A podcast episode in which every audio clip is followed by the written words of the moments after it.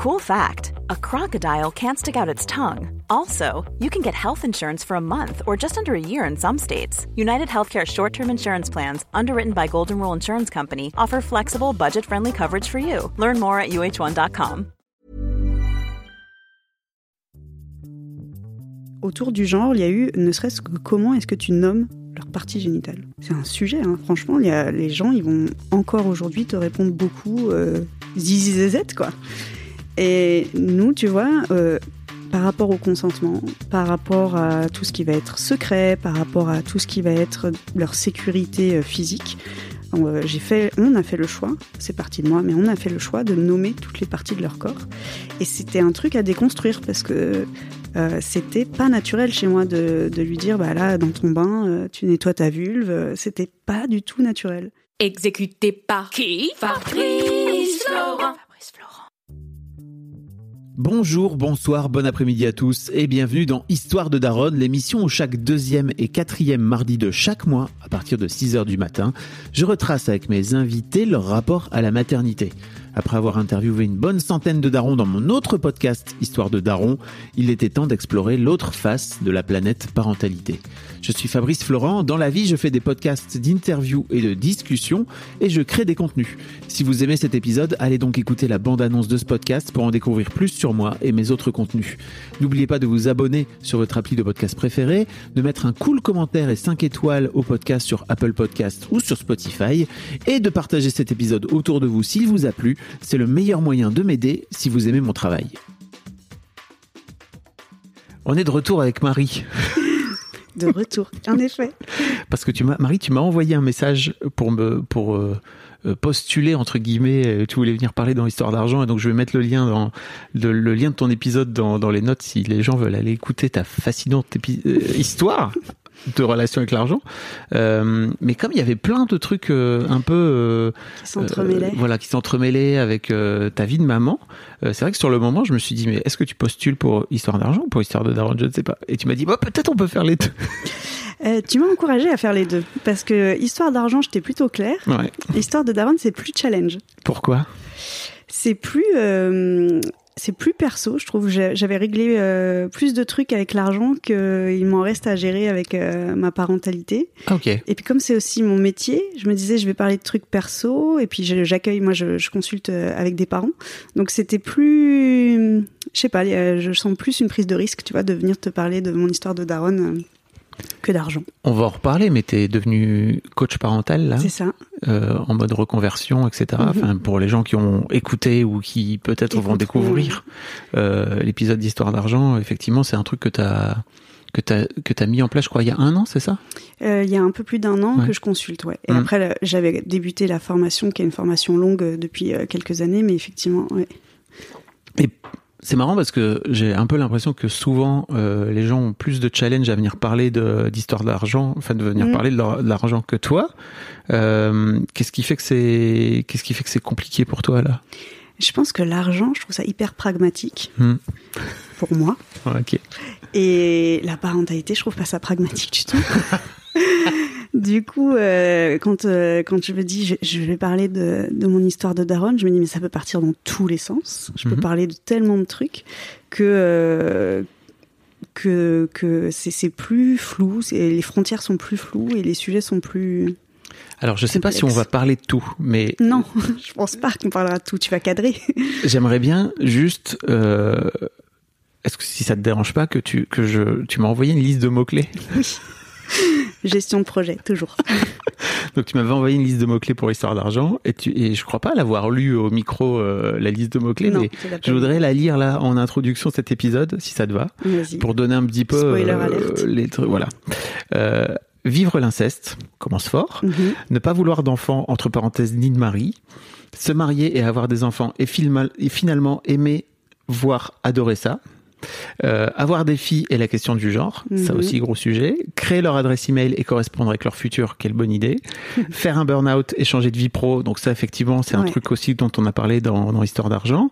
Lancer un Instagram pour les parents, devenir coach parental pour toutes et tous, prévoir de rester à temps partiel pour s'occuper de ses enfants, avoir un enfant neuroatypique slash TSA, et au milieu de tout ça faire une thérapie qui remet en question toute ta propre famille et se former à devenir thérapeute. Allez hop là Voilà, comme ça, tu vois, on aura au moins tout évoqué.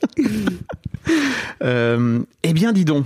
Mm. C'est tout un programme, quoi. Et c'est aussi l'une des raisons pour lesquelles c'est compliqué pour toi, c'est qu'il y a des sujets qui sont très perso dans. C'est ça. Mm. Et, euh, et en même temps, c'est des sujets, euh, je trouve, qui sont importants d'aborder.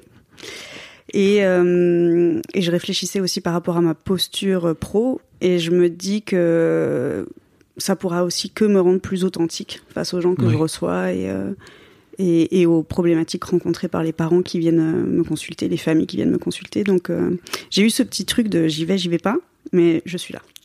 Tu sais que apparemment on, on traite souvent les sujets dont- sur lesquels on est soi-même en train de se soigner, ce qui fait que on se sent illégitime. Mais en fait, pour moi, c'est ce qui fait aussi que. Notre légitimité, non, voilà. tout à fait. Alors moi, on m'avait dit, on a euh, pas euh, nos clients par hasard. Et donc, euh, souvent, les clients, ils arrivent sur un, un symptôme, et puis en fait, tu te rends compte qu'il y a plein de choses qui viennent te chercher toi aussi, et, et ça, c'est vérifié. Tout à Ok. fait. Dans ton propre chemin avec tes, avec tes patients, tes clients, je ne sais clients. pas comment tu, Ouais, ouais, comment tu non, les appelles. Euh, très bien. Euh, Marie, merci beaucoup en tout cas de, de venir partager ce témoignage et merci aussi de prendre ce risque parce que j'ai bien conscience que effectivement, peut-être professionnellement pour toi c'est c'est une forme de risque, mais je suis aussi d'accord avec le fait que sans doute ça va te ça va te rendre comme tu dis plus authentique et, Mm. et plus et plus vrai auprès de tes de tes clients. Euh, la première question que j'ai envie de te, poser, c'est comment t'es devenu, qu'est-ce qui t'a donné envie de devenir maman? Et ça, c'est une question qui est déjà très compliquée pour moi, puisque je ne voulais pas spécialement être euh, parent. Et, euh, et je pense que finalement, c'est la rencontre avec, euh, avec mon mec qui a ramené beaucoup de sécurité dans ma vision du monde et qui lui voulait être papa. Enfin, avant même euh, qu'on se rencontre, euh, je pense qu'il il pourrait te dire j'ai toujours voulu être père. Et, euh, et d'ailleurs, je pense que il avait, il a vraiment cette fibre euh, parentale et c'est, là aussi c'est vérifié avec nos deux enfants. C'est toujours une bonne idée de, trouver un partenaire. qui- Toujours. avec qui faire un enfant. Et, et du coup, c'est vrai que moi, c'était pas une case à cocher avoir des enfants. En fait, Euh, c'était dans, dans, dans les options. C'était euh, voilà, c'était quelque chose. euh, je savais que c'était possible, tu vois. Mais c'était pas un objectif de vie et c'était pas. euh, il y avait plein de chemins possibles. Moi, entre mes 20 et 30 ans, j'étais beaucoup à l'étranger. Euh, j'ai beaucoup euh, voyagé, travaillé dans des boulots qui étaient un petit peu euh, décalés en termes d'horaire, etc. Donc avoir des enfants dans ce contexte-là, bah, j'étais pas sûre. Ça aurait voulu dire du coup euh, changer aussi de rythme, ce qui s'est fait, mais pas parce que j'ai voulu des enfants, pour d'autres raisons. Et, euh, et du coup, je, je, je- j'envisageais, j'avais vraiment la croyance que je pouvais m'épanouir autrement qu'en ayant des enfants, et je le, je le pense toujours d'ailleurs. D'accord. Bon, t'as parlé d'inceste, euh, j'ai un peu spoilé, Oui. mais Mhm. je sais pas d'ailleurs Ça comment. permet de. Est-ce de- que t'aurais pu, comment t'aurais pu venir me parler de ça euh, si tu me l'avais pas mis dans un mot clé C'était pas Ah. forcément un chemin euh, aussi. Alors si, parce que j'aurais pu te dire que euh, le non-désir d'enfant, ou en tout cas le questionnement d'avoir des enfants, ça pouvait venir aussi du fait que je n'avais pas aimé être une enfant. Et que là, à ce moment-là, je t'aurais parlé euh, certainement de ça. Euh, du coup, euh, quand j'ai eu 8 et 9 ans, moi j'ai été agressée sexuellement par un membre de ma famille. Et j'en ai parlé l'année d'après, quand j'avais 10 ans à mes parents, qui se sont trouvés très impuissants face à cette info. Ils n'ont pas su quoi en faire. Et euh, les parents qu'ils étaient à l'époque, puisqu'aujourd'hui ils réparent beaucoup de choses, mais les, les parents qu'ils étaient à l'époque euh, ne m'ont pas accompagné, ne m'ont pas euh, euh, accueilli dans, dans, dans ce qui m'était arrivé. Ça a plutôt été ok, ben merci de me l'avoir dit, on le verra plus, et puis basta quoi. Donc Ok. euh, c'était c'était pas ce dont j'avais besoin à l'époque. T'avais besoin de quoi? J'avais besoin qu'on qu'on me croie. Ça, c'est un truc qui a retardé ma parole. euh. Mais ils t'ont cru, non? Ils m'ont cru, euh, mais j'ai pas tout raconté.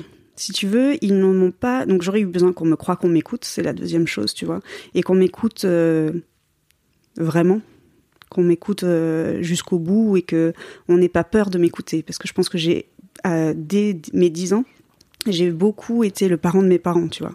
Et de me dire, euh, ouais, mais là, si je leur dis ça, c'est chaud, en fait. Si je leur dis ça, je vais leur faire mal. Si je leur dis ça, je vais, euh, je vais compliquer les relations familiales. Si je leur dis ça, si, enfin, tu vois, dans ma, dans ma tête, j'ai vraiment ce souvenir de je peux pas. Euh. Et donc, du coup, donc être cru, être écouté et, et, et qu'on mesure ce qui avait, ce qui s'était passé, en fait. Parce que là, du coup, effectivement, on n'a pas mesuré ce qui s'était passé et ça m'est revenu dans la figure euh, à plusieurs reprises. C'est comme dans les manèges, t'as les perches, les, les, doudous qui repassent là. C'est repassé plusieurs fois avant que je l'attrape et, euh, et je l'ai vraiment. C'est euh, vraiment une excellente. Pardon, je te coupe, hein, mais c'est vraiment une excellente image cette histoire de doudou qui Qui passe dans le qui manège. passe et qu'il faut que t'attrapes quoi. Ouais, dans la. Voire même il te baffe la gueule à plusieurs reprises quoi, le doudou. Eh ben là, il est venu me baffer la gueule quand euh, je suis devenue parent, en fait. Et, et, et, et du coup, c'est vrai que et, et ça même, ça fait le lien avec le genre de mes enfants, tu vois. À cinq mois et demi de grossesse, elles sont toutes les deux assignées filles. On me dit ce sont des filles. Euh, et là, je, je Je me dis, euh, ok, donc je vais devoir accompagner non seulement des êtres humains qui sont dépendants euh, de, de, de, leur père et moi au moins les premières années, mais en plus de ça, elles sont dans le même genre que moi et donc tout de suite il faut que euh, je enfin je me suis tout de suite questionnée sur il faut faudra pas que je les surprotège il faudra pas que je passe à côté non plus de ce qui se passe pour elles dans la vie quoi. Donc gros challenge. Elles ont quel âge? Donc euh, Là aujourd'hui, elles ont 18 mois et 4 ans. ok. Donc euh, elles sont encore euh, toutes pipou. Mm, mm. Elles sont toutes, ouais, toutes, euh, toutes jeunes, mais cette année, la grande, enfin la grande, celle qui a 4 ans est en, à l'école maternelle, et c'est déjà l'âge de l'exploration du corps, le sien, des questions sur celui des autres, etc. Et, et, et je sens que c'est un sujet qui peut m'activer très vite, tu vois. Et qui t'active comment?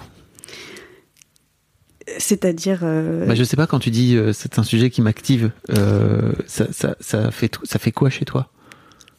Je pense que euh, j'ai du mal à. Je vais tout de suite être en recherche de solutions plutôt que d'écouter vraiment ce qui se passe pour elle. Et je vais tout de suite être dans la peur que on n'a pas respecté son consentement ou qu'elle n'a pas respecté le consentement de l'autre parce que dans les deux sens ça me ça me fait ça, ça me fait peur et puis euh, de me dire euh, il faut pas qu'elle voit dans mes yeux tout ce que je porte il faut pas qu'elle le porte en fait il faut pas que je transmette ce que moi j'ai vécu et, euh, et ça, c'est, aussi challenge. Je- Oui. je suis là, je ne sais pas comment faire. À part euh, peut-être toi-même faire la paix avec, euh, avec ce que tu as vécu. quoi. C'est Oui, c'est difficile de pas. C'est ça. Et en fait, euh, j'ai, fait des tentatives de thérapie autour de 20 ans qui n'ont pas été, euh, qui m'ont pas accroché, qui m'ont pas tenu.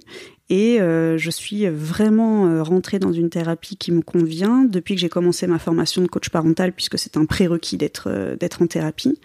Et mais aussi depuis que je pense que ce- ce- cette formation, cette reconversion, elle est aussi liée à ma parentalité. Donc en fait, depuis que j'ai des enfants, je travaille sur moi comme j'aurais dû le faire avant, je pense. Donc là, la difficulté, c'est quand même de tout faire en même temps, de découvrir la parentalité, de cette responsabilité, de l'incarner et en plus de travailler sur soi. C'est intense. Mais euh, je suis pas du tout la seule parent à traverser ça, donc euh, du coup c'est sans doute aussi euh, avec cet élan-là que je suis poussée dans ma reconversion et que euh, j'ai envie d'être une professionnelle qui puisse accueillir ces parents-là et dire c'est pas grave, tu l'as pas fait avant, mais on va pouvoir le faire maintenant et ça va bien se passer. Ok. Et peut-être toi-même, tu es en train de- aussi de le faire euh, sur Exactement. ce chemin-là en même temps. C'est ça, oui, oui, oui, oui, non, non, je. C'est assez fascinant. Mm. L'être humain est génial quand même. C'est bon. Non, mais c'est vrai que tu te, que t'ailles vers ce, que, que t'ailles toi vers ce chemin pour aller aider des gens, mais en fait, euh, sur le même chemin, en fait, de t'aider toi aussi, c'est assez fascinant, quoi. Oui. Oui, oui, mais c'est en ressentant, sais, le truc en de, nouveau en sentant ce qui se passait pour moi, que je suis aussi capable de voir ce, ce que, de sentir ce qui se passe pour les gens et de les aider à cheminer vers, euh, vers ce qui se passe pour eux. Et quand tu disais que on attire les patients, euh, euh, On n'a pas ces clients par hasard. Voilà, c'est ça. Euh, qu'on n'a pas ces clients par hasard. Tu veux dire que au sein de tes clients, tu as des gens aussi qui ont vécu l'inceste eux-mêmes en tant qu'enfants et qui. Alors non. Euh, cependant, tout ce qui va toucher à, aux besoins de sécurité du parent ou euh, euh, tu vois moi j'ai conscience que dans ma parentalité j'ai eu un moment où j'étais dans l'hyper parentalité où j'étais un peu dans une surpuissance par rapport à ma parentalité. J'essayais d'avoir toutes les infos. J'essayais de tout savoir faire de d'avoir tous les outils toutes les techniques tous les trucs. Et puis euh, finalement de pas toujours être le parent que j'avais envie d'être et ça, je le vois vraiment très souvent chez mes clients. Euh, je suis pas le parent que j'aimerais être. Euh, je suis épuisée, je suis ci, je suis là. Moi, je, me suis vraiment épuisée. On parlait de mon burn-out dans mes dans mes mots clés. Euh, et ça, c'est vraiment un truc qui vient me chercher sur le. Euh, en fait, cette hyper parentalité, cette hyper puissance que je suis allée chercher, c'est aussi en miroir de cette impuissance que mes parents ont eue pour m'accompagner sur un truc qui m'est arrivé enfant, et de me dire en fait entre l'impuissance de mes parents, la surpuissance que je suis en train d'aller chercher, au milieu, il y a la puissance en fait. Et tu peux pas, tu peux, euh, tu peux lâcher un peu le contrôle. Tu vas pas tomber dans l'impuissance et, tu pourras. C'est à cet endroit-là en fait que tu vas pouvoir être le parent euh, que tu as envie d'être. Et ça, par contre, euh, c'est c'est c'est un concept et c'est des notions avec mes clients que je rencontre quasiment tout le temps. J'en profite pour le partager là, mais ça me fait penser à un truc que ma psy m'a dit, moi qui m'a fucké la tête. Et elle m'a dit, peut-être que dans ta deuxième moitié de vie, tu te rendras compte qu'en fait, euh, être puissant est mille fois plus fort que d'être tout puissant. Exactement. Et j'ai fait. Je suis d'accord. Oh ouais. Ah oui, tellement d'accord. Tellement d'accord. There's never been a faster or easier way to start your weight loss journey than with PlushCare. PlushCare accepts most insurance plans and gives you online access to board-certified physicians who can prescribe FDA-approved weight loss medications like Wigovi and Zepbound for those who qualify. Take charge of your health and speak with a board-certified physician about a weight loss plan that's right for you. Get started today at plushcare.com slash weight loss. That's plushcare.com slash weight loss. plushcare.com slash weight loss. Hiring for your small business? If you're not looking for professionals on LinkedIn, you're looking in the wrong place. That's like looking for your car keys in a fish tank. LinkedIn helps you hire professionals you can't find anywhere else, even those who aren't actively searching for a new job but might be open to the perfect role. In a given month, over 70% of LinkedIn users don't even visit other leading job sites. So start looking in the right place. With LinkedIn, you can hire professionals like a professional. Post your free job on linkedin.com slash people today. Et c'est vrai que j'ai un peu l'impression que c'est un vrai truc euh, chez les chez les futures mamans, chez les futurs parents et surtout de, de notre génération, euh, parce que je crois pas que c'est un truc euh, qui marchait, enfin en tout cas chez nos propres parents, tu vois, qui ont peut-être aujourd'hui 60-70 ans, euh, qui laissaient peut-être venir un peu plus le truc. Je vois moi toujours sur les réseaux parfois des, des, jeunes mamans qui disent oh là là j'avais ce j'avais un projet de naissance, j'avais un truc, mmh. donc c'est super parce qu'en fait tu es en train de mettre en place un cocon. En fait, c'est ça, mais en fait c'est terrible aussi parce que si ça marche pas et en fait globalement bah c'est un peu ce qui se passe avec les enfants quoi, c'est que ils viennent te mettre face à ce truc de oh mon dieu la vie n'est pas aussi toute tracée que ce que je voudrais parce que juste un être humain qui est qui a sa propre conscience et qui a sa propre vie, euh, ça flingue d'autant plus le le cheminement quoi. Si tu es justement dans dans l'hyper et pas dans le je me prépare, j'ai ma boîte à outils et je sortirai l'outil dont j'ai besoin à tel moment, tu vois. Si t'es dans le non, je vais y aller à fond et il euh, y a un risque du coup que.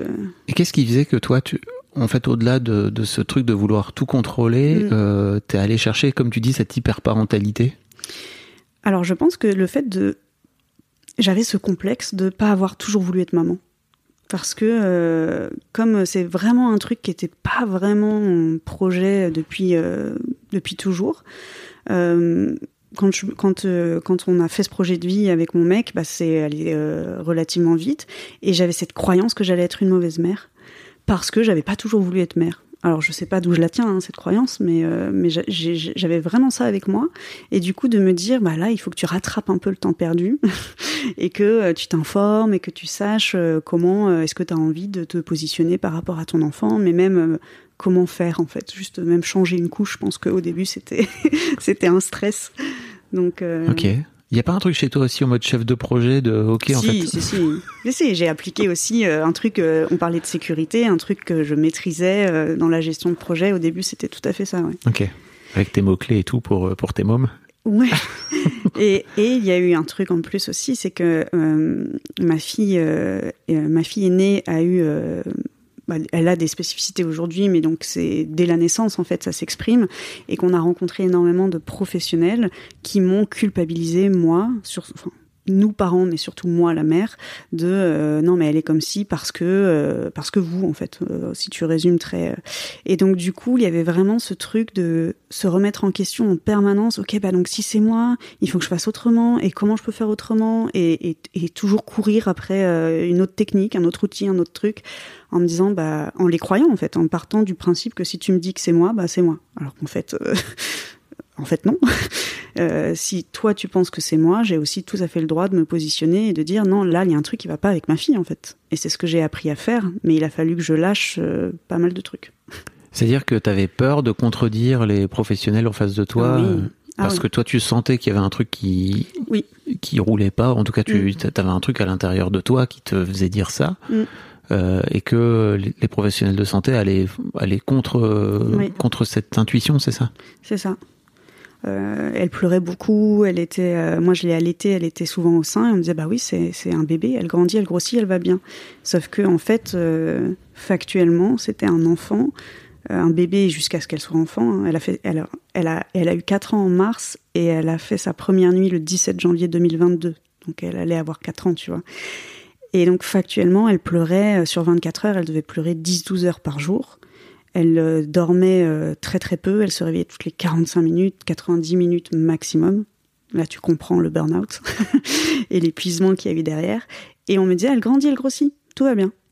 Sauf que euh, aujourd'hui, ben, on est en train de passer les bilans autour de l'autisme, autour de tout ce qui est neuroatypique. Tu as plusieurs choses à faire, et on se rend compte qu'elle est pas câblée pareil. On se rend compte qu'on s'est rendu compte aussi physiologiquement qu'il y avait des choses. Elle avait du reflux. Premier pédiatre, non, non, le reflux n'existe pas. Elle a laissé un an ma fille avec un reflux qui fait que la position allongée était une torture pour elle. Euh, L'ORL, la première fois qu'on le voit, je lui parle de l'apnée du sommeil. Arrêtez de faire des recherches sur Google, madame. Sauf que là, cette année, elle a été opérée des amygdales. Je me suis fait engueuler parce que je n'étais pas venue assez tôt. Elle avait des amygdales qui étaient énormes. Donc, tu vois, j'ai eu des expériences aussi qui faisaient que je suis vraiment allée expérimenter le truc de si tu penses qu'il y a quelque chose, tu peux aussi aller demander un second avis à un autre professionnel et tu peux aussi te faire confiance et, faire confiance à, ce que tu ressens euh, de ce que ta fille exprime, quoi. Parce que oui, pour un bébé, dormi- euh, dormir, j'allais dire non, pleurer euh, 10-12 heures par Mm. jour, euh, c'est pas, C'est pas normal. pas normal, quoi. Il y a un truc qui. Et co- comment, comment tu le vivais, toi, euh, et peut-être comment vous le viviez, vous, en fait, Mm. de- d'avoir euh, d'avoir une môme qui, qui, qui allait pas bien, quoi? Euh, alors nous, on a mm, beaucoup mis en doute nos compétences parentales, puisque bah, la première réaction a été de consulter, et puis quand on consultait, euh, que ce soit PMI ou pédiatre, on était quand même renvoyé dans nos 22. Donc il y a eu beaucoup de, de, remise en question nous, et puis euh, ça nous a beaucoup isolés. Parce que euh, quand t'as un enfant qui pleure comme ça, euh, bah, t'es épuisé. Euh, tu oses pas euh, aller voir des potes, euh, faire un resto avec notre enfant. Tu sais, t'as as des, parents parfois, ils ont un enfant qui dort dans le berceau, ils sont en train de manger au resto. Nous, jamais. C'est honteux. jamais. Arrêtez d'avoir un enfant aussi calme. Qu'est-ce que c'est que ça? C'est ça, nous, c'était. euh, Et puis en plus de ça, elle, on- elle- elle a des, elle a une capacité, notre fille, quand elle est en grandissant, quand elle était avec du monde, elle, elle est quand même sociable, tu vois. Elle est trop sociable. En fait, son- problème d'interaction avec le monde, c'est qu'elle l'est trop. Tu vois, il y a certains enfants euh, de TSA qui le sont pas assez, qui sont dans le retrait. Elle, elle sait pas faire, mais elle y va trop fort. TSA, trouble du Trouble du spectre spectre autistique. autistique, exactement. Et du coup, quand elle était avec des gens, en fait, elle arrivait, euh, euh, enfin, elle paraissait euh, tout à fait euh, comme un autre enfant de son âge, mais quand elle rentrait, elle avait elle, avait, elle s'était chargée de plein d'émotions dans la journée qu'elle n'avait pas déchargées. Quand elle rentrait, c'était le, c'était le, le why, quoi. Donc, euh, donc on, ça nous a, ça nous a beaucoup remis en question, ça nous a beaucoup isolés, ça nous a épuisés, et euh, c'est aller nous chercher euh, super loin dans, dans nos ressources, dans, dans même notre couple. Oui, que- j'allais vous poser la question, juste. J'allais Ouais. poser la question. Je, heureusement que, que mon mec avait cette fibre paternelle vraiment au fond des tripes, parce que moi qui étais pas sûre de vouloir être mère, qui croyais être une mauvaise mère, je peux te dire que ça a secoué. Et, euh, Tu veux dire que tu étais en colère contre toi et, et en fait, c'était tu, tu- peut-être tu lui renvoyais de la colère d'une manière ou d'une autre ou Non, comment on s'est se... jamais trop engueulé. Ok. Euh, on s'est jamais trop engueulé. Ce qui est déjà on... bien joué. Ouais, non. On, on, on, a plus peur, tu sais, de l'après quand on aura trouvé un équilibre et que, que tu sais, c'est comme quand t'as plein de bruit dans les oreilles et que tout d'un coup t'as plus de bruit, t'as as comme une réadaptation à faire. Je pense que nous, ça. Comment on va faire quand on sera plus tranquille? On va se retrouver tous les deux et on va être obligé de se parler, peut-être? Euh, c'est ça. Alors, tu sais que très marrant, on a une, les gens, il y a des gens qui en fin de vie font des bucket lists. Nous, on a une liste de parents quand, euh, enfin, une liste de couples euh, de trucs qu'on a envie de faire quand euh, on, on, aura de nouveau une vie, tu vois, euh, de couple. Ah ouais Donc on a une liste de plein de trucs qu'on a Qu'est-ce que vous avez par exemple pour cette On liste aimerait trop se faire un Burning Man, euh, aller boire des coups à Mykonos, tu vois. On est... Donc on a une petite liste comme ça, euh, on ira piocher dedans quand euh, ce sera un peu plus euh, praticable. Et c'était pas, c'est pas une liste que vous aviez fait avant de- d'avoir vos enfants Non. ou Ok, d'accord. Non, non, on l'a fait dans la tempête quand euh, tu dors pas, que t'es euh, épuisé et tu te dis euh, t'aimerais être où là? Voilà, je, je, je kifferais être euh, à tel endroit et faire tel truc avec toi. Et en fait, rien que le fait de, de, de se le raconter et de le, Ça le cerveau il est Ça bien donne un fait. peu un phare, Ouais. c'est ça, de se dire. euh, Ça donne un phare et puis le cerveau il, il croit ce que tu penses parfois, donc euh, du coup tu, tu peux essayer de t'auto-convaincre que, que ça va arriver. Ah, tu vois, on est complètement sous MD. Burning Man, c'est super. les enfants sont grands, ils vont bien. euh, donc, euh, ouais, on a. On, on sait, je pense que ça nous a vraiment euh, renforcé finalement. C'est une super, euh, c'est une super idée, je trouve, à transmettre de venir se dire, ok, on, on, on est, on est dans un moment de couple parental Mm. tendu. Ouais. Euh, comment on fait pour euh, se réinventer notre couple euh, une fois qu'on, Oui. qu'on, pour- pourra mettre un peu moins de pression sur les, sur l'aspect parental, quoi. Je trouve que c'est cool. Ouais. En tout cas, chez nous, ça, ça a marché, mais on n'a pas fait grand-chose encore de la liste. Mais du coup, tu sais, ne Mm. serait-ce qu'aller au resto tous les deux, pour nous, c'est feu d'artifice, quoi. c'est cool. Et vous, vous le faites régulièrement? On le fait un petit peu plus depuis cette année. Euh, en fait, à, partir du moment où mon aîné a eu accès à la parole, il y a des choses qui se sont qui se sont débloquées. Il se trouve qu'elle a parlé très tôt, mais qu'il y avait encore plein de choses à gérer. Mais c'est vrai que là, à 4 ans, elle parle, elle parle hyper bien. Donc, euh, on a pu euh, on a pu mettre des choses en place parce que pour la petite histoire, c'est aussi une enfant qui n'arrivait pas à être gardée par quelqu'un d'autre. Elle hurlait tant qu'on n'était pas de retour. Donc elle nous a épuisés, euh, parce que ça aussi, tu te prends des injonctions dans la figure en permanence. Ouais, mais il faut que tu la lâches, il faut que tu coupes le cordon, etc., etc. Sauf que quand euh, tu investis dans une babysit et qu'au bout de deux heures, elle t'appelle et t'entends ta fille derrière qui hurle et qui dit non, mais là, en fait, il faut que vous rentriez. tu essayes euh, une ou deux fois pour te dire c'est peut-être la babysit que t'as mal choisie, et puis après tu te dis non. il y a une babysit de ma fille, elle devait, elle venait la chercher le vendredi soir, une fois sur deux, pour qu'on ait un- une soirée avec mon mec. Elle avait 18 mois. Elle était à la crèche. Elle s'accrochait au poteau de la crèche pour ne pas être récupérée par la babysitter, tu vois. 18 mois. 18 mois. T'as des renoncements à faire. T'as des choix à faire. Tu te dis, bon, bah écoute, là, euh, c'est pas possible pour toi. Je vais pas, je vais pas forcer le truc, quoi. Donc, euh, bon, bah, ton, ta soirée resto, euh, tu l'as fait un peu plus tard. Et là, quand on l'a fait, on la savoure euh, complètement différemment. Ouais, j'imagine. Ouais. Waouh, ok. Parce que j'allais dire, franchement, un bon resto de temps en temps, ça fait du bien au couple, Ouais. au couple hein, c'est trop cool et tout. Effectivement, faut que, faut que les mômes suivent, quoi, derrière. Ouais. Euh, ok. Tu disais avoir des filles, la question du genre, tu m'as parlé rapidement de, Oui. de, de, de ces peurs, en fait, qui étaient en toi. Euh, Est-ce qu'il y a d'autres choses aussi qui sont venues, euh... Qui sont venus chercher. ouais. Euh, Il y a des sujets euh, autour du, du. Je sais pas si c'est. Tu me diras si c'est le genre directement, mais tu vois, ce truc de remettre en question ce que toi t'as eu et, et pourquoi tu fais tel ou tel truc. Autour du genre, il y a eu, ne serait-ce que comment est-ce que tu nommes leur partie génitale. C'est un sujet, hein. franchement. Il y a, les gens, ils vont encore aujourd'hui te répondre beaucoup euh, zizi zézette, quoi. ouais. Et nous, tu vois, euh, par rapport au consentement, par rapport à tout ce qui va être secret, par rapport à tout ce qui va être leur sécurité euh, physique, euh, j'ai fait, on a fait le choix, c'est parti de moi, mais on a fait le choix de nommer toutes les parties de leur corps. Et c'était un truc à déconstruire parce que euh, c'était pas naturel chez moi de, lui dire bah là dans ton bain euh, tu nettoies ta vulve. C'était pas du tout naturel. Mais je l'ai fait parce que je voulais que elle sache que toutes les parties de son corps euh, sont enfin sont à part égale. Il y a l'intimité il y a des choses à protéger ça c'est certain. Mais il faut qu'elle puisse en parler il faut qu'elle puisse s'en parler elle puisse euh, enfin tu vois. Donc euh, ça ça a été un truc Euh, toutes les notions autour du suc- de, de secret surprise, parce que le secret c'est aussi un- une bonne arme d'agresseur, ça. Bien sûr. Donc du coup, euh, bah pareil, euh, dire que les surprises, c'est un truc qui où tu, il va, tu vas savoir à un moment. Tu fais une surprise pour un anniversaire, le jour de la date de l'anniversaire, tu sais. Les confidences, c'est des choses un petit peu dans les deux sens où tu, tu partages tes émotions. Mais le secret en soi, c'est pas un truc que j'encourage auprès de mes enfants, tu vois. Donc euh, et j'aurais aimé avoir des garçons pour faire exactement la même chose Oui. mais je trouve qu'on réfléchit beaucoup plus facilement à ces sujets-là quand on a des filles. Et parler du consentement, il faut aussi en parler aux garçons. Et c'est pas parce que c'est souvent les filles qui sont euh, agressées que justement, enfin pour qu'elles soient agressées, il y a des agresseurs. C'est un vrai euh, sujet, ça. C'est un vrai, vrai gros sujet. Je me souviens à l'époque, euh, sur le forum de Mademoiselle, il y a peut-être des, des, des membres qui écoutent aujourd'hui, et je sais qu'elle l'avait très mal pris. Euh, à l'époque, euh, moi, je voulais pas trop parler de parentalité sur Mademoiselle, parce que pour moi, c'était vraiment euh, dédié à cette période de vie avant, en fait, Mhm. d'avoir des enfants. Euh, et il y avait le public, le public de- des lectrices de Mademoiselle grandissant.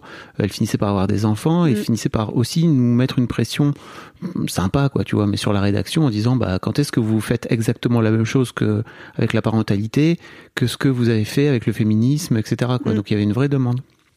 Et, euh, et en fait, euh, moi, je leur avais dit, bah, j'aimerais bien, euh, on vous pourriez faire un, on pourrait faire un truc un peu, un peu malin euh, autour de, autour des mères de, de, de garçons. Et j'avais posé une question un peu provoque, bien sûr, parce que je suis un connard. Et je leur avais dit, euh, qu'est-ce que vous faites vous aujourd'hui en tant que mère féministe euh, pour que, en fait, vos fils ne violent pas mes filles demain? Mm. Et ça les avait, ça avait ultra choqués à l'époque. Mais pour moi, il y a un vrai truc aussi chez tous mes amis qui ont des garçons en fait, de leur, de les sensibiliser à ça et de leur dire, mais en fait, c'est pas possible qu'il y ait d'agression s'il n'y a pas d'agresseur. Mm. Alors bien sûr, statistiquement, il y a aussi des filles qui agressent et il faut pas Oui, les mettre de côté, c'est très important. Mais globalement, la grosse majorité aujourd'hui, c'est des garçons. Euh, et la plupart des, des, des membres du forum à l'époque m'avaient dit, mais moi, je vais pas lui apprendre ça. Euh, aujourd'hui, il est trop jeune. Et je leur avais Mhm. dit, mais franchement, les gars, vous, j'imagine que vous leur avez appris à pas tuer, à pas voler. Tu vois, Oui. tes gamins, ils volent des pour la première fois ouais. dans un dans un magasin et tout. Il y a toujours ce- cet apprentissage. Enfin, je sais pas si ça t'est déjà arrivé, moi, mais super apprentissage avec ma fille par rapport à ça, qui avait piqué un truc. C'était génial. Euh, et, et je leur avais dit, mais pourquoi pas leur euh, leur apprendre le consentement le plus tôt? Alors bien sûr, je l'avais je l'avais formulé de façon très provocante, mais pour moi, en fait, euh, autant autant le faire comme ça. Et je suis d'accord avec toi sur Mm. l'éducation du consentement. J'ai fait un très long monologue, mais juste pour dire, je suis, je Non, suis- et puis, tu vois, tu disais, euh, tu peux le faire avec plein de petits trucs. Le consentement, ça commence quand ils sont bébés et que euh, grand-père qui veut embrasser l'enfant et l'enfant qui pleure, euh, nommer que bah là, euh, il a peut-être pas envie qu'on l'embrasse, quoi. Ça commence vraiment dans des petits trucs. Mais tu vois, à 10 ans d'écart, donc Mm. ta, ta fille, a 10, ta fille Oui. a 10 ans de moins que, me- que, que mes filles. Euh, moi, c'est pas du tout l'histoire de vulve. Jamais fait ça. Ouais. Je savais pas. Enfin, tu vois, pour moi, aujourd'hui, Oui. bien sûr qu'avec mes filles, c'est un. Mais il y a 10 piges impossible. Mm.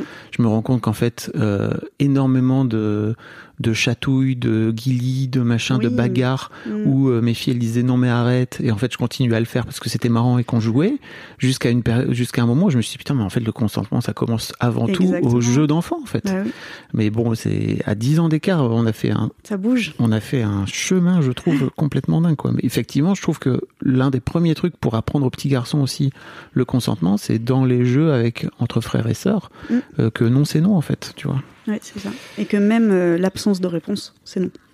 exactement Mm.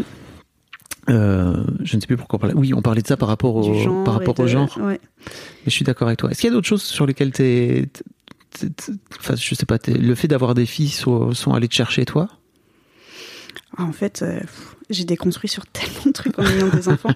Mais euh, juste pour finir sur le, le, genre, c'est euh, c'est aussi pareil. C'est euh, tous les arguments euh, sur mes filles. Ah bah ouais, t'aimes jouer à la poupée, t'es une petite fille, t'es une super maman. Ces genres de trucs, moi, ça m'allume. Ça me un, un petit garçon qui, qui joue à la poupée, il se prépare aussi à être un super papa, quoi. Et puis ma fille, si elle a envie de pousser un camion, elle pousse un camion, quoi. Enfin, tu vois. Donc c'était plus aussi par rapport au, au jeu. Il y a une phrase qui, m'a- qui, qui, qui me reste, qui est de dire si t'as pas besoin de ton sexe pour jouer à ça, euh, non, si t'as besoin de ton sexe pour jouer à ça, c'est que c'est un jeu d'adulte, et sinon tu joues à ce que tu veux. et, et, et, et, je trouve ça, je trouve ça très cool.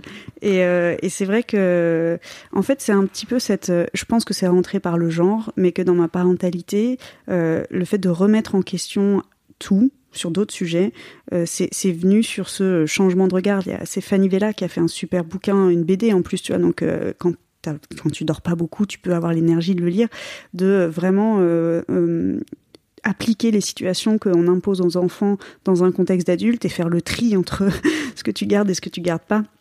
Avant d'être mère, je me rappelle que je me disais, c'était hyper important pour moi tout ce qui était autour de la nourriture et du gaspillage. Finir son assiette. Exactement. Et quand en fait j'ai compris que pour apprendre la satiété et un bon rapport au corps de tes enfants, c'est aussi intéressant qu'ils disent quand ils ont faim, quand ils ont plus faim, et que bah c'est peut-être toi qui va finir l'assiette ou alors euh, ça sera fini à un autre moment et tu vas t'organiser différemment.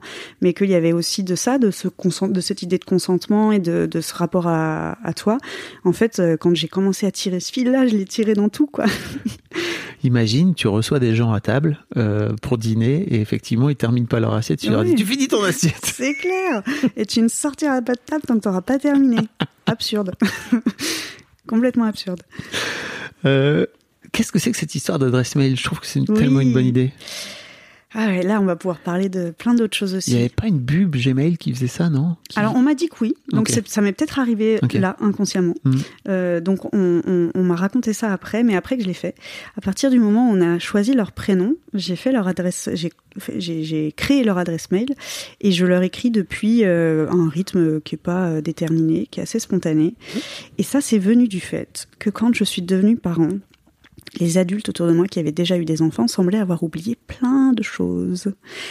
Et en premier lieu, des mamans, mais ma mère, qui me disait, mais toi, t'as fait tes nuits à trois semaines, ton père est retourné bosser, j'ai géré, tout avait l'air simple. Et du coup, j'ai même enceinte, j'ai beaucoup paniqué de me dire, euh, mais enfin, je, ne croyais pas à ce discours de tout est simple et tout. Je, je, pressentais qu'en fait, ça allait quand même être euh, compliqué. Tu crois pas qu'il y a un truc, pendant je te coupe, mais tu crois pas qu'il y a un truc très intrinsèque à euh, c'est très dur de dire à ses propres enfants que, en tant que parent, t'en as chié avec eux? Je sais pas, puisque moi je fais l'inverse du coup et que je trouve mmh. que c'est libérateur, donc euh, j'ai pas cette difficulté. Euh, T'écris à tes filles là aujourd'hui Ouais. T'as écrit pendant la première année et demie euh, oui. où ta fille avait des reflux, etc. Ouais. C'est ça? Ouais, tu, ouais. tu lui racontes tout ça? Oui, je lui raconte tout ça. Et je lui raconte que ça n'enlève rien à, à l'amour que je lui porte et que au contraire, parfois, ça me met au contact. Parce que si je l'aimais pas, il y a plein de choses que j'aurais pas supportées. Mais, euh, mais oui, oui, je leur dis. Et tu vois, après mon burn-out, euh, je suis tombée rapidement enceinte de, ma, de, ma, de mon second enfant, de ma seconde fille. Et à sa naissance, pendant euh, plusieurs mois, alors même que je terminais ma formation, que j'avais toutes les infos sur euh, comment gérer une fratrie, comment se gérer en tant que maman et tout, que j'avais déjà euh, attaqué le gros de mon burn-out et ma thérapie, bah, j'ai pas été la maman que je voulais, tu vois. Et, euh, et, j'ai déconné, j'ai déconné plus d'une fois, j'ai crié, j'ai pu saisir ma fille de manière complètement inappropriée, l'aînée surtout, parce que la petite, elle était, petite et j'étais plus dans ce mode de protection du, du dernier. Et, et, en direct, bien sûr que je vais réparer avec ma fille et lui dire c'est pas normal ce qui s'est passé, c'est pas ta faute, euh, t'as dû avoir super peur, euh, qu'est-ce qu'on peut faire pour euh, remettre de la sécu entre nous. Mais je leur ai aussi écrit tout ça parce que j'ai pas envie moi d'oublier. C'est une responsabilité pour moi de dire bah il y a eu des trucs super cool. Je leur écris des trucs super cool aussi. Hein. Je leur envoie des vidéos où on se marre, je leur envoie leurs premiers pas et tout. Mais je leur dis aussi ce qui déconne et ce que j'ai essayé de faire pour réparer, parce que euh, si elles, se retrouvent en thérapie à 25-30 ans, euh, ou même plus tard, elles auront plein d'infos qui sont des infos du présent, tu vois, et pas des infos qui sont remâchouillées avec le recul, avec le truc, le machin. Euh. Moi, je rêverais d'avoir ce niveau d'infos euh, aujourd'hui dans mon travail perso. Elles en feront ce qu'elles voudront. Peut-être qu'elles, elles trouveront que c'est too much. Euh, enfin, bon, les enfants, ils peuvent aussi te renvoyer tes trucs et tes, tes bonnes idées, maman. C'est très possible. Mais moi, j'ai fait mon, ma part du chemin, tu vois, dans notre relation. Et puis j'ai l'impression que ça t'aide aussi, toi, en tant que maman. Ça pour me le pose coup. plein de trucs, ouais. Hmm. Et puis ça vient toucher à mon rapport à la mort aussi Tiens Parce donc, que- je l'avais pas ouais. vu venir celui-là. Bah non, mais parce que je me dis, euh, moi quand j'ai eu ma- mes filles dans mes bras, enfin tu sais la, la première rencontre, le premier regard, euh, je me suis dit mais j'ai pas peur de ma mort, mais j'ai peur de pas les voir grandir et de qu'elles aient pas leur maman euh, avec elles. Et donc là, tu vois, si demain je meurs, elles ont 4 ans et 18 mois de mail de, de, de, de, bon, à, sens unique, tu vois, mais euh, elles, elles ont des, des, choses qui leur ont été écrites et dites par leur maman. Donc euh, ça me préserve un peu de s'il se passe un truc, euh, j'aurai une place dans leur vie, elles auront accès à quelque chose de moi. C'est d'autant plus génial cette histoire de mail que ma, ma fille, ma deuxième fille, en fait, euh, donc moi je suis resté entre, on va dire, leurs 0 et leurs 5 ans, à Mhm. vraiment être assez présent, tu vois, à aller les chercher à l'école beaucoup, euh, aller chercher chez la nounou énormément, euh, passer souvent 2-3 heures le soir avec elles, leur, les- leur donner le bain, etc. Et, et en fait, ma fille m'a m'a dit il y a un an, je crois, mais en plus de façon très très simple. Mhm. Mais tu sais, papa, moi, je me souviens plus de Oui. tout ce qui s'est passé. De, je me souviens plus de cette période. Et ça m'a fait tellement, ça m'a fait tellement chier parce que je me suis dit putain, mais en fait, moi, j'ai l'impression, enfin, pour moi, j'ai plein de souvenirs. Mm. Et c'est vraiment des souvenirs à sens unique. Et, et en fait, effectivement, je, je regrette parce qu'à l'époque, il n'y avait pas forcément le téléphone. Enfin, tu vois, j'ai j'ai fait Oui. quelques vidéos, mais les vidéos, elles sont un peu pourraves. J'avais un caméscope, etc. Mais c'est pareil, ces vidéos, je sais même plus où elles sont. Enfin, tu vois, elles sont sur un disque Ouais. dur perdu. Il n'y avait pas de cloud à l'époque. Et je me dis, putain, en fait, euh, les quelques vidéos que j'ai, régulièrement, je lui envoie, tu vois, quand elle repop sur mon iPhone en lui disant, mais tiens, en fait, là, tu vois, c'était à ce moment-là, etc. Pour essayer de remettre un peu de, de sens et de souvenirs. Oui. Mais en fait, euh, j'imagine que ça, ça aurait été d'autant plus fort euh, si ça avait été euh, écrit en live, en fait. C'était une super idée. En, en tout cas, c'est oui, c'est vrai qu'on dispose pas des mêmes moyens et puis que ces vidéos-là, elles ont les vidéos dont tu parles, elles ont une valeur du coup par rapport à, à ta relation et en leur écrivant, je, je, je multiplie un peu les le doudou qui tourne là, tu vois. Je... Le doudou qui le tourne. doudou qui tourne. je le fais tourner un peu plus souvent, mais euh, mais je ouais, je, je, je prends beaucoup de plaisir à leur écrire. euh, je me pose beaucoup la question quand est-ce que je vais leur donner les codes. Oui, c'est ce que j'allais te demander. Aucune idée. Franchement, je sais pas. Alors, là, dernièrement, aujourd'hui, en 2022, là où je suis, c'est me dire peut-être à la fin de leur adolescence, puisque j'ai vraiment ce truc euh, de euh, un jour, je serai plus leurs parents. En tout cas, j'aurai plus la responsabilité d'être leurs parents tout à fait de la même façon. Elles auront leur vie, elles seront parties et tout. Donc, peut-être au moment de boucler cette boucle, euh, quand elles, seront dans leur vie à elles, de dire euh, bah, voilà un peu mon, mon état des lieux, voilà, tu vois, mon expérience. Et puis s'il y a des trucs sur lesquels tu veux qu'on rediscute, des trucs Mhm. sur lesquels tu veux venir me chercher, ou des trucs seulement tu as envie de repartager, euh, revisiter avec moi, ben je suis là. Et c'est là. Donc pour l'instant c'est ça le projet, mais ça peut. Ça va être long parce que tu vois, à partir du moment où elles vont commencer à être ados et tout, tu, vas, tu comptes continuer à leur écrire tout. tout- J'aimerais bien, ouais. Ouais, ouais, ouais. Mais après, tu vois, j'ai pris une adresse mail avec leur prénom, nom. Euh, elles Bah, vont déjà. peut-être vouloir l'adresse. Donc, euh, je, je, je composerai à ce moment-là. Non, d'abord, elles, elles auront une, une, elles trouveront un truc avec un surnom débile, t'inquiète pas, Ouais, comme on ça a va, tous j'ai un petit peu de temps. Euh, mais euh, écoute, c'est vraiment une, super idée. Qu- Qu'est-ce que c'est que cette histoire d'Instagram pour les parents? Oui, ben, on était en plein confinement. Je venais d'apprendre ma seconde grossesse. C'est qu'en fait, j'étais à un an de ma, de, de ma certification, enfin, de, du moment où je pouvais commencer à consulter. C'était vraiment un virage parce que j'étais salariée marketing digital avant. Et j'ai voulu commencer à m'adresser aux parents pour voir un peu comment je me débrouillais, quoi. Parce que euh, je me voyais mal. euh, tout d'un coup, on te dit c'est bon, tu peux, euh, tu peux faire des consultes et avoir des parents comme clients. Je, je, me sentais pas du tout légitime. Donc j'ai ouvert cette page qui est la première année a rassemblé plein de témoignages de parents et je voulais en plus de ça, moi mon on te demande pendant la formation un petit peu c'est quoi ton client idéal? Parce qu'en fait tu as plein de coachs et puis t'en as qui sont spécialisés sur certaines périodes, euh, t'en as d'autres sur certains sujets. Et moi j'avais j'a- j'avais pas vraiment envie de me spécialiser sur euh, sur euh, sur un âge ou sur quelque chose justement mais j'avais vraiment envie que chez moi, dans, dans mon cabinet, tout le monde puisse se sentir sécure.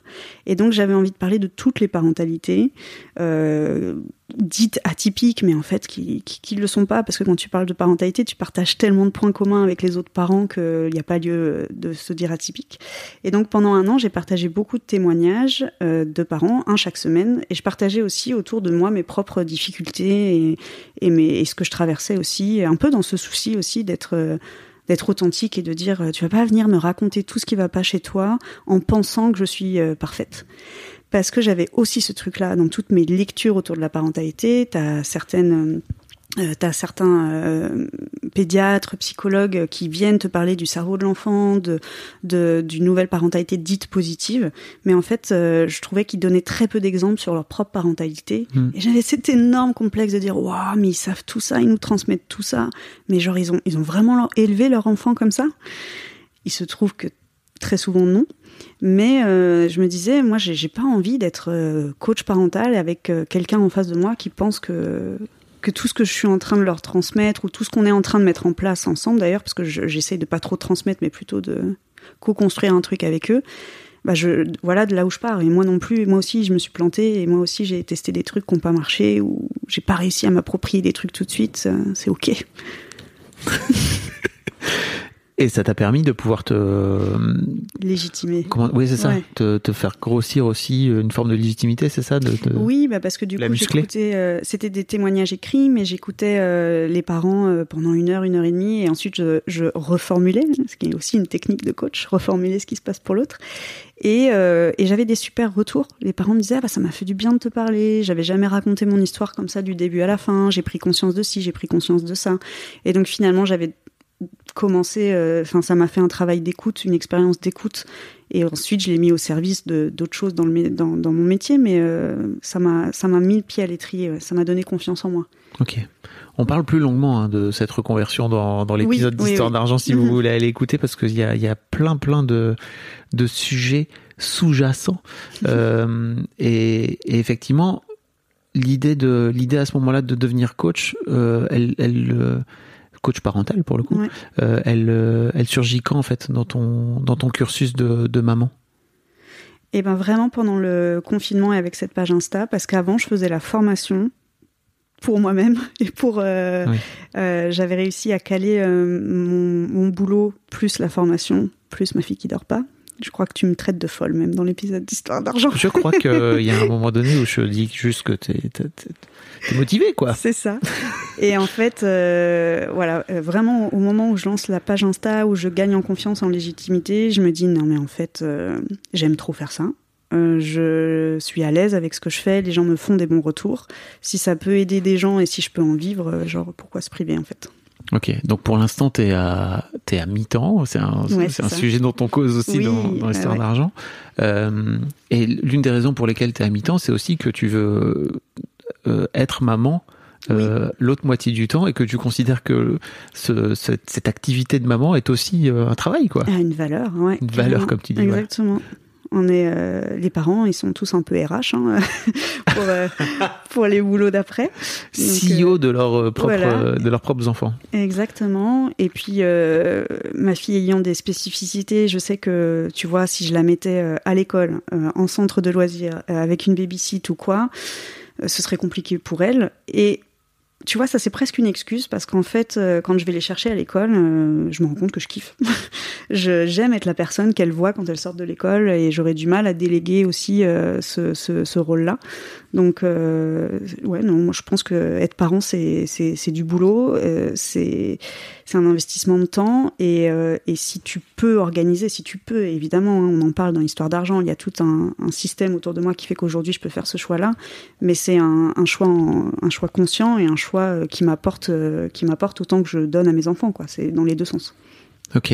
Euh, quand tu dis que c'est un truc que, que t'aimes que t'aimes qu'en fait elle soit là mm. qu'est-ce que ça comment dire qu'est-ce que ça dit de toi tu crois en tant que maman par rapport à, au fait de le déléguer à une babysitter ou parce que ta, ta fille va mieux aujourd'hui avec, avec les babysitters ou c'est toujours compliqué? Euh, c'est toujours un peu compliqué, mais après on en a trouvé une avec qui ça fonctionne, qui est là de temps en temps euh, quand euh, quand le mercredi j'ai des consultes ou quand j'ai des formations parce que je deviens aussi thérapeute, psychothérapeute. euh, je ne m'arrête jamais. Donc j'ai aussi des jours où je suis en, je suis, je suis encore en formation et donc elle en a une avec laquelle ça fonctionne, mais je sais que ça, ça je peux pas changer du jour au lendemain quoi. Ok. Donc ça va mieux. La première école de la première année d'école maternelle a été très compliquée dans un système classique. Donc l'année prochaine, elle passe dans un système euh, plus adapté. Donc j'ai des bonnes perspectives pour que ça aille mieux. Euh, mais je crois que je l'ai pas encore euh, totalement expérimenté. Je suis pas- encore totalement soulagée là-dessus, sur le fait que ça aille mieux pour elle et que je peux lâcher. Voilà. Elle a fait sa journée d'immersion dans sa future école et euh, j'étais déjà dans l'anticipation de le matin, elle va pas vouloir. Elle devait passer une journée seule dans l'école. J'étais déjà dans l'anticipation de elle va pas vouloir me lâcher. Ils vont m'appeler au milieu de la journée parce que ça va pas. Et finalement, euh, vu que c'est une école qui est faite pour accueillir euh, les enfants de son profil, en 10 minutes, elle me disait bon bah à toutes. Et ça m'a complètement déstabilisée parce que elle sentait en fait, elle sentait qu'elle était dans un endroit euh, qui était euh, sécurisant pour elle. Et moi, j'avais plus du coup ce, tu vois, on parlait d'hyperpuissance et de, Ouais. et ben là, je pouvais lâcher, je pouvais lui faire confiance et ça m'a déstabilisé, euh, ça m'a un peu déstabilisé. Donc, euh, Alors que tu avais tout fait pour faire en sorte de trouver un, un système dans lequel elle sera bien, quoi. Ah ouais, mais 4 ans sans sommeil, 4 ans de, de tentatives qui échouent euh, à- assez régulièrement. J'ai pas encore expérimenté le, tu sais, le bateau qui navigue là, qui navigue dans le calme euh, sans les grosses vagues. J'ai pas encore expérimenté suffisamment longtemps pour totalement euh, lâcher. euh. Tu veux dire que tu as peur que ça revienne, c'est ça ou? Je sais pas faire autrement encore. Ok. tu vois? Encore. Ça va venir. Mais je sais pas faire encore autrement que d'anticiper tout ce qui pourrait mal se passer parce que j'ai tellement eu l'expérience euh, de ça. Tu sais, moi, on m'avait dit avant d'avoir un enfant, pour qu'il soit pas stressé, il faut que tu sois cool. Donc, j'avais travaillé cette cool attitude. Et cette cool attitude, elle m'est revenue en plein dans la figure. Puisque euh, en étant cool, c'était genre ah bah si le médecin me dit ça, bon il faut que je sois cool, alors je vais pas le remettre en question. En fait, tu vois, il y a des moments où c'est chouette d'être cool quand tu peux être cool, mais il y a des moments où ta vigilance, elle a aussi une utilité en fait. Mm. Et donc, tu vois, je, je suis en train de rechercher cet équilibre dans les moments où je peux vraiment être cool et dans les moments où je peux m'activer, quoi. Comment ça se passe entre euh, la petite deuxième, que j'appelle d'ailleurs la petite deuxième, tu vois, et, et l'aîné euh, Là où j'imagine l'aîné prend beaucoup de place, Mm. euh, je me demandais un petit peu dans leur rapport aujourd'hui, alors qu'elles sont encore toutes petites, tu vois, euh, elles ont que deux ans et demi d'écart, donc euh, Mm. finalement c'est pas beaucoup beaucoup d'écart. Euh, co- comment ça se comment ça se goupille entre elles? Et là, tu touches à un vrai sujet. Alors, entre elles, euh, entre elles, ça va. Parce que ma fille euh, est née quand euh, on lui a annoncé que euh, elle allait avoir euh, qu'un bébé arrivait, etc. On lui, a, dit très très tôt. C'est-à-dire que même s'il y avait eu euh, une fausse couche ou euh, un, un deuil périnatal autour de ça, elle aurait été de toute façon au courant. Donc on avait fait le choix de lui dire très très tôt. Et, euh, et elle s'est attachée au bébé en fait même pendant la grossesse. Tu sais, tu sortais, on disait bon bah on sort, euh, tu viens euh, avec papa, on va faire un tour. Elle disait oui et avec, euh, on l'appelait bébé Bouddha. Donc et avec bébé Bouddha, tu vois, elle l'a inclus en fait pendant la grossesse. Et une fois arrivée, c'est là où tu touches à un sujet, c'est que elle était encore, ma fille aînée avait vraiment beaucoup d'angoisse, de problèmes de sommeil. Elle est suivie à Robert Debré pour ça, donc on parle vraiment d'un truc pathologique. Je veux pas que les parents se disent que c'est lié à l'arrivée Oui, oui. de. Et elle n'arrivait pas à dormir sans moi, tu vois, par exemple. Et je lui avais dit, par contre, quand euh, le bébé sera là, euh, tu vois, euh, on va pas dormir tous les quatre. pourtant, on a essayé, hein, mais on va pas dormir tous les quatre au même endroit. le bébé se réveillera la nuit, etc. Et en fait, elle a, mon aînée, je le dis avec beaucoup d'amour, hein, mais elle a vampirisé un petit peu ma relation avec la seconde, parce qu'à ce moment-là, elle avait encore vraiment des besoins de moi qui étaient incompatibles aussi avec le fait que je m'occupe de sa sœur comme j'aurais aimé m'en occuper. Et ça a aussi redistribué du coup les rôles avec le papa, parce que mon aîné étant très exclusive avec moi, et ben le papa il a dû aussi, euh, on a dû euh, un peu forcer le truc de ouais mais en fait t'as deux parents, tu vois, t'as pas que euh, ta maman. Et en même temps, mon mec a, a, pris une autre place auprès de la seconde. Et donc, il y a eu un moment où on n'a pas pu, on s'est divisé les nuits. Et donc, il a connu, il connaît, parce qu'elle n'a pas des nuits parfaites non plus, la seconde, les nuits hachées et être responsable de quoi. Responsable la nuit, euh, ce que j'avais été pour l'aîné, lui, il l'est pour la seconde.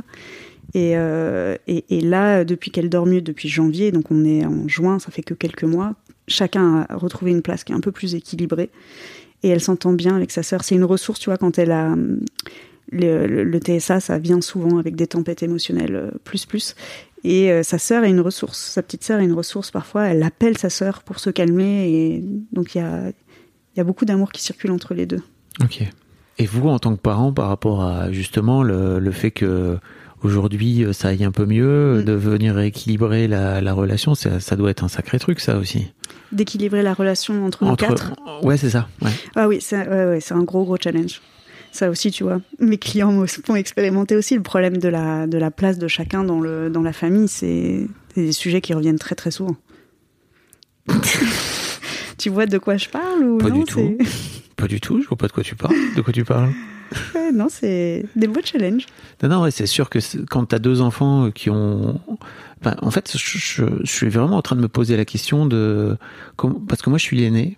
Oui, Euh, la mère de mes enfants est aussi l'aîné, si tu veux. Donc, Mm. on n'a pas du tout ce. Comment dire, le- le- le- l'expérience de qu'est-ce que ça veut dire d'être un second et de se Ouais. caler par rapport. Parce qu'en fait, le second, il passe son temps à, à se caler par rapport au premier et vice versa, quoi, tu vois. Alors merci de me dire ça parce qu'il y a un truc qu'on avait vraiment avec mon mec, moi qui ne voulais pas spécialement d'enfant, quand on a eu cette discussion et qu'on s'est dit ok on en fait un projet de vie, je voulais pas un enfant. C'était ok si on se lance, on veut une, une fratrie ou une sororité, en l'occurrence c'est deux filles. Et du coup, dès la naissance de mon aîné, je lui ai dit ben voilà, t'es notre premier enfant, bienvenue. Ensuite, il y aura quelqu'un d'autre. Euh, Et non, en fait, cette place de seconde, elle a toujours été là. Et d'ailleurs, les gens, euh, ils nous disent, mais vous dormez pas, les gars? Pourquoi vous avez eu deux enfants? Tu vois, c'était vraiment une question qui est revenue. Et c'était en fait se dire, mais euh, elle- cette personne-là, on savait pas que c'était euh, que c'était notre fille à ce moment-là. Elle a déjà sa place. Les nuits où j'ai bercé ma fille aînée et où on dormait pas, je parlais à sa sœur, tu vois. Je disais, écoute, euh, t'es déjà quelque part là dans mon cœur, mais là, si je peux pas t'accueillir maintenant et je sais pas quand est-ce qu'on va t'accueillir parce que sinon j'y arriverai pas euh, de la manière dont j'ai envie de le faire Physiquement même. physiquement même. Et, et du coup, c'était tellement intégré pour nous parce qu'on est aussi les deux aînés avec mon mec. Et on a eu on a tous les deux des petits frères et c'était vraiment les, enfin les deux ils sont là. Ouais, mais toi, t'étais l'aîné, tu me faisais ci, tu me faisais des misères. Donc tu vois, nos deux frères nous ont toujours fait porter de la culpabilité d'être l'aîné, d'avoir la place du roi. Enfin, eux c'était vu comme ça. Et pour contrer ça, dans notre projet de parentalité, on avait toujours, euh, il y avait toujours quatre chaises. Quoi. Et d'ailleurs, quatre, ça faisait les quatre, euh, les quatre pieds de la chaise. On était. euh, Donc, est-ce que ça s'est senti Est-ce que l'aîné l'a senti Est-ce que la seconde s'est sentie accueillie comme ça là-dedans? Je sais qu'en tout cas, c'est un sujet qui, est, qui était en conscience chez nous. C'est un vrai débat euh, que j'ai eu notamment avec euh, des, des amis qui ont un enfant où ils disaient mais, mais nous on n'en aura jamais un deuxième en fait parce que le fait d'avoir un deuxième ça oblige forcément l'un et l'autre à se jauger en permanence Mm. et c'est des choses qui finissent par te dépasser toi en tant que parent en fait tu vois où c'est vraiment impossible entre guillemets de réussir à offrir la même attention à l'un ou à l'autre euh, et que euh, ça, c'est enfin c'est c'est c'est forcément compliqué quoi Et tu peux le décomplexer. Tu, tu peux. Hein, tu vois, je, je, crois pas qu'il y ait bonne ou de mauvaise euh, situation, Ouais, tu vois. exactement. Juste. Mais euh, en fait, il faut, ça peut beaucoup parler d'eux et de leur expérience, Mm. nécessairement. Et ensuite, euh, moi, je suis très au clair sur le fait que je ne les élève pas pareil et qu'il n'y a pas, euh, il n'y a pas d'égalité. Il y a une recherche d'équité, mais il n'y a pas d'égalité entre sûr. mes enfants, c'est certain. Et si tu te détaches un peu de ça déjà, et que tu te dis, bah, je vais faire du mieux que je peux, et puis elles peuvent aussi, euh, moi je les oblige pas à s'aimer non plus, tu vois, mes filles, mais je les dis très clairement à l'une et à l'autre. euh, par contre, je vous demande de vous respecter, ça Mhm. c'est une base. Et à partir de là, elles font ce qu'elles veulent, et, et c'est une relation de plus sur laquelle elles peuvent s'appuyer et faire des choses et faire des trucs, mais c'est un choix de parents d'avoir deux enfants ou un enfant d'ailleurs. C'est pas leur choix à elles. Ça, c'est sûr. Elles font. Elles subissent nécessairement un moment. On a tous subi euh, la Mm. décision de nos parents, hein, d'une manière Ouais. ou d'une autre, de, de nous faire venir au monde. Euh, je, je voudrais terminer sur le, le dernier point, qui est, peut, peut-être un gros point, j'en sais rien. Au milieu de tout ça, faire une thérapie qui remet en question toute ta propre famille. Ouais, ouais. et se former à devenir thérapeute, parce que c'est ce que tu l'as, Oui. tu l'as mentionné là, tu Mm. l'as glissé tout à l'heure. Euh, est-ce que tu veux nous parler de, de, de, de cette thérapie et de comment t'en es venu? Tu disais que c'était, ça allait de Au pair. début, c'était un prérequis ouais, de ma formation. T'en avais jamais fait auparavant? J'avais fait une tentative euh, Oui. autour de 20 ans euh, pour pour traiter de ce qui m'était arrivé enfant et puis ça avait ça avait duré peut-être une petite année mais ça m'avait pas transporté tu vois ça m'avait pas fait revoir tout mon prisme alors que là j'ai j'ai pris la petite pilule rouge là dans Matrix et je suis en train de tout reprogrammer donc euh, c'est c'est un travail plus en profondeur euh, je suis peut-être plus prête à faire et encore une fois avoir des enfants ça t'allume la pièce tu vois tu vois toute la lumière et les ombres Oui. et euh, Ça te renvoie à tes propres, à tes propres trucs. hein. Oui. Très souvent, les enfants Ouais. sont des miroirs terribles. hein. Ouais, ouais, ouais, ouais. Et, euh, et du coup, alors que te dire? Bah, Cette thérapie, c'est vrai que elle était née. Enfin, je pense que j'aurais aimé la faire avant d'avoir des enfants d'ailleurs, parce que ça, tout faire en même temps quand tu es en train de brasser beaucoup de choses, c'est euh, difficile du coup d'être en relation avec tes enfants comme t'aimerais, euh, en tout cas tel que moi j'aimerais l'être. Donc euh, ça a brassé euh, beaucoup. Mais euh, C'est bien l'adolescence de, tu vois, d'a- d'aller, d'envoyer à un moment donné tes mômes, euh, aller causer, Ah quoi, oui. tu vois. Ah oui, moi je, Hmm. je proposerais. Elles disposeront, mais je proposerais parce que en plus de ça, euh, l'adolescence c'est pour elles, euh, enfin pour pour eux, pour euh, les ados, c'est une période euh, plein de questionnements. Oui, puis ça permet de pouvoir euh, peut-être avoir une base un peu plus solide Mm. que les décisions euh, qu'on a pu prendre euh, quand on n'était pas, quand on Mm. n'était pas encore fait cette thérapie, quoi, tu vois. En tant que, en tant que jeune adulte, tu vas peut-être vers un truc qui est plus aligné Oui, je pense. vers qui tu es, quoi. Je pense. Et tu vois, euh, bah justement, mes, mes, parents réparent beaucoup de choses aujourd'hui, mais c'est vrai qu'ils me disent Ouais, à l'époque, euh, ça se faisait pas d'aller voir des psys. Ce à quoi j'ai envie de répondre euh, bah, oui et non, tu vois. Parce que euh, existaient, les psys, c'était une profession tout à fait légitime, et tu vois, et, ça aussi, tu vois, ça, ça va rejoindre la parentalité. Et, ce que je dis beaucoup à mes clients, c'est que ça, ça, aurait, dû être leur responsabilité aussi de dire là, j'ai ma limite de parent, et il se passe un truc pour ma fille, je sais pas comment faire. Et, euh, je, vais, demander de l'aide, tu vois. Et donc du coup, c'est pas une pas une faiblesse d'aller voir un thérapeute ou de faire un travail sur soi. C'est une responsabilité aussi vis-à-vis des relations qu'on a avec les autres. Là, on parle vis-à-vis des enfants, mais ça peut aussi être de ton entourage, de ton couple, etc. De euh, de te dire s'il y a un symptôme dans ma vie aujourd'hui qui fait caillou dans la chaussure, euh, j'y vais quoi. C'est, j'ai l'impression que ça a là aussi beaucoup changé en l'espace Oui. de 10-15 ans. C'est que dans la génération de mes parents, euh, si t'allais voir un psy, c'est que t'étais fou, quoi. C'est que t'étais fou. Oui, Il y avait un peu ce truc, tu vois, de vol au- au-dessus d'un nid de coucou, quoi, tu vois. Et c'est comme dans tous les grands sujets, si t'en as pas un qui euh, commence à penser différemment, euh, t'avances pas quoi. Exactement. Donc, euh, donc la thérapie, je sais pas trop quoi t'en dire, mais c'est vrai que moi j'y suis allée pour un prérequis et que aujourd'hui euh, j'ai énormément de gratitude pour tout le travail que je fais en thérapie parce que euh, alors ça c'est c'est difficile, hein, ça demande de faire le deuil de la personne que t'étais avant et la personne que t'étais avant, elle était là pour une raison, elle t'a aidé à tenir, elle t'a c'est toutes tes stratégies de défense qui ont été là pour quelque chose, donc tu bascules aussi dans dans quelque chose de nouveau que tu maîtrises pas, c'est compliqué. Il faut le faire vraiment avec une personne euh, avec qui tu te sens en sécurité, une une approche. Il y a des approches qui sont qui sont différentes euh, selon les professionnels, une approche qui te qui te convienne. Il y a des abus chez les thérapeutes. Moi, pour le coup, pour avoir testé plein de choses, je suis tombée sur des personnes qui étaient vraiment, euh, pour moi, tout ce qui va toucher à l'interprétatif, par exemple, est dangereux. Je pense que la personne, elle a ses réponses. Euh, les parents, ils sont les experts de leur enfant. Bah, t'es aussi tous les adultes sont des parents, puisqu'il y a l'enfant intérieur, petite notion au passage. Et du coup, euh, il faut vraiment que tu sois avec quelqu'un qui, qui sente et que, qui te fasse sentir ce qu'il y a chez toi, pas qui décide pour toi ou qui interprète pour toi. Moi, les, les thérapeutes les plus dangereux, c'est ceux qui m'ont dit ce qu'ils voulaient me dire et qui sont venus me, me renvoyer des trucs, euh, peut-être des trucs vrais, je sais pas encore, mais et parfois des trucs que t'es pas prêt d'entendre. La temporalité aussi, elle est hyper importante en thérapie. Il y a- il y a des choses, si tu, si tu déconstruis, euh, et les parents qui viennent, euh, et, souvent ce qui empêche les parents d'être les, parents qu'ils ont envie d'être, il y a trois trucs, c'est l'info, le stress et la résonance avec leur propre histoire. Si euh, ils viennent me parler d'un truc qui résonne fort fort fort avec leur histoire et qui sont pas prêts à l'entendre, on y va tout doux quoi. Donc euh, il y a vraiment ce, ce, respect de la temporalité, ce non-jugement que, que, que, tu vas aller chercher chez le thérapeute pour que ça puisse venir de toi et que tu puisses en parler de puissance, mais que tu puisses te connecter à ta puissance.